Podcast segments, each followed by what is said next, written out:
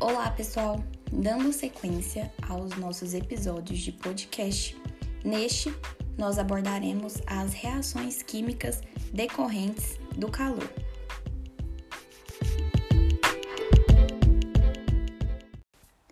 Então, com este tema, nós vamos falar um pouco de reações de escurecimento, como a caramelização e a reação de Maillard.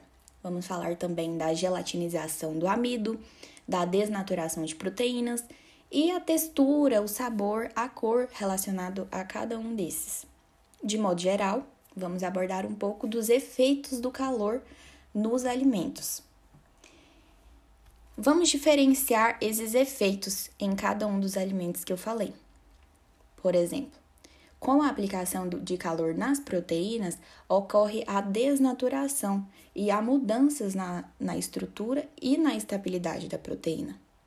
O amido, ele dextriniza. E o que é isso? Uma hidrólise no aquecimento prolongado. Rompimento gradativo das membranas, liberando dextrina. Por isso o nome. O açúcar carameliza e por isso é necessário controlar a temperatura e o tempo de cocção para preservar ao máximo o valor nutricional de cada um desses alimentos. Falando um pouco mais do amido, são polímeros de glicose de forma granulada, cor branca, se dispersam, não possui sabor e possui duas frações, a amilose e a amilopectina. O termo próprio para a cocção do amido é gelatinização e tem a necessidade do contato com líquido e calor, que faz com que as suas moléculas se expandam. Isso explica o fato de o arroz, por exemplo, ter um rendimento maior do que a sua quantidade inicial. Em água fria, o amido é praticamente insolúvel e absorve apenas 30% do seu peso. Então, a gelatinização acontece por calor úmido. Uma membrana envoltória fica permeável, o amido absorve a água, incha lentamente e aumenta seu volume inicial em cerca de três vezes. Submetido a temperaturas superiores a 150 graus Celsius em calor seco, o amido torna-se desidratado e amarelado, e em temperaturas superiores a 160, ele carboniza por completo.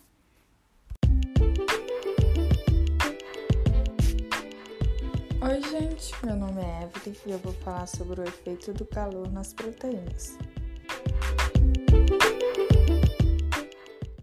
As proteínas são formadas por ligações peptídicas entre aminoácidos.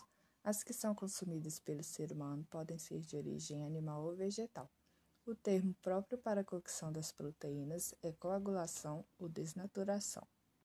A desnaturação se refere às alterações físicas nas proteínas e é responsável por romper as estruturas secundária, terciária e quaternária, formando arranjos desordenados.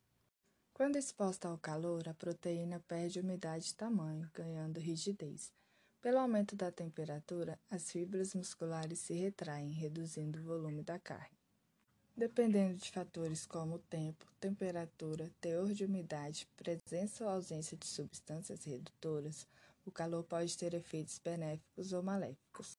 A desnaturação excessiva de proteína frequentemente resulta na sua insolubilização. Do ponto de vista nutricional, a desnaturação parcial melhora a digestibilidade e a disponibilidade biológica de aminoácidos essenciais. Além de melhorar a digestibilidade, o tratamento térmico moderado melhora o flavor, que é a sensação de interação do paladar e olfato. Também inativa diversas enzimas como proteases, lipases e amilases, já que quando ativadas, as enzimas resultam no aparecimento de sabor e odor indesejáveis, rancidez e alteração na textura e na descoloração do alimento durante a estocagem. Mas o calor excessivo pode causar alteração de algumas ligações entre aminoácidos e formação de novas ligações entre aminoácidos e produtos indesejáveis. Com o emprego de alta temperatura, ocorre a coagulação superficial das proteínas e a formação de uma crosta que impede a perda de sucos internos, o que exalta o sabor. Carnes brancas e peixes não devem ser expostos a calor intenso e prolongado, pois as moléculas de proteína se rompem, deixando o alimento com textura borrachuda. Para assados, a recomendação é que se faça em forno brando a 120 graus Celsius, pois a diminuição das fibras ocorre lentamente. Assim, se observa menores perdas de nutrientes e se obtém a menor retração do assado, que rende mais. Pode-se aumentar a temperatura até 200 graus Celsius no final para durar a superfície do assado. A cocção rápida em temperatura alta determina o endurecimento da carne, pela retração brusca das fibras musculares e do tecido conjuntivo. Por outro lado, a cocção prolongada transforma o colágeno em gelatina, desintegra o tecido conjuntivo, dá maciez às fibras musculares, tornando a carne assim mais palatável. A intensidade das reações de escurecimento em alimentos depende da quantidade e do tipo de carboidrato presente nesses mesmos alimentos. Em menor extensão também depende das proteínas e dos aminoácidos.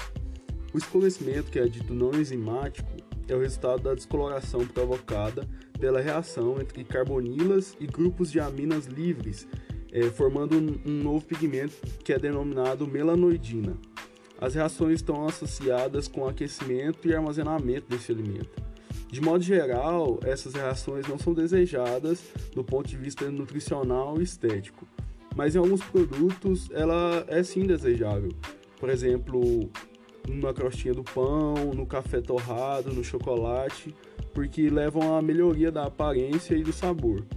Essas reações de escurecimento podem sim produzir esse sabor agradável, essa mudança agradável no aroma, mas em algumas condições pode mudar de forma indesejável a coloração e sabor e alterar a qualidade do alimento durante o processamento e armazenamento dele. Essas reações também provocam mudanças significativas e até perda de aminoácidos, como a lisina, a ginina, a histidina, diminuindo a digestibilidade da proteína e, por consequência, reduzindo o valor nutritivo do mesmo. A principal responsável por esse escurecimento é a reação de Maillard. Ela acontece pelo aquecimento e armazenamento prolongado de produtos que contêm carbonila, por exemplo, no processo oxidativo dos ácidos graxos, para dizer de uma forma mais simples, das gorduras, é, temos como produtos aldeídos, que contêm essa carbonila. Eles interagem com grupos de aminas que tem nos aminoácidos e nas proteínas. Em situações que essa reação não é desejada, ela pode ser inibida pela utilização de agentes químicos ou criando situações adversas para interromper a reação, como alterar o teor de água, o pH do meio, reduzir a temperatura ou remover uma das situações que está levando a reação a acontecer. Essas reações de escurecimento, elas independem de temperatura. Tanto em temperaturas reduzidas quanto em temperaturas elevadas, acontecem da mesma forma. O que acontece é que, com a elevação repentina da temperatura, o, a velocidade em que o escurecimento acontece também é aumentada, cerca de duas a três vezes para cada 10 graus Celsius que se é implicado sobre o alimento. A temperatura também pode implicar no pigmento formado. De que forma? Na composição, aumentando o teor de carbono e também na intensidade, deixando mais claro ou mais escuro. Quando se tem água no alimento ou quando se acrescenta água, esse escurecimento é baixo e até mesmo zero. As carnes derivadas são bem mais resistentes a essas reações devido à acidez natural e o baixo teor de açúcar reativo neles. Em peixes, as reações são mais intensas, pelo fato de possuírem altos teores de ribose e o pH ser mais elevado.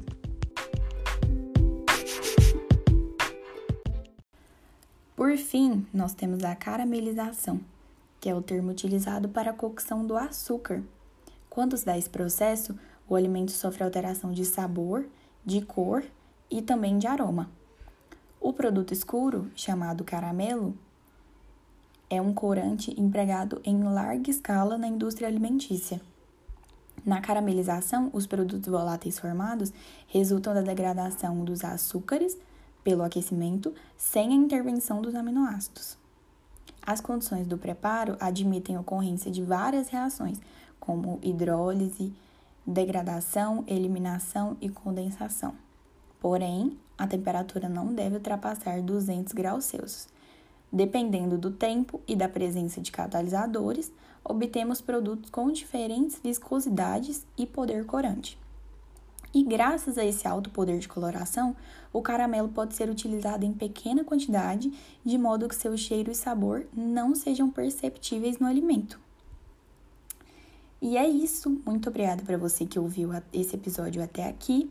No próximo episódio será abordado o assunto método de cocção por calor seco. Até a próxima!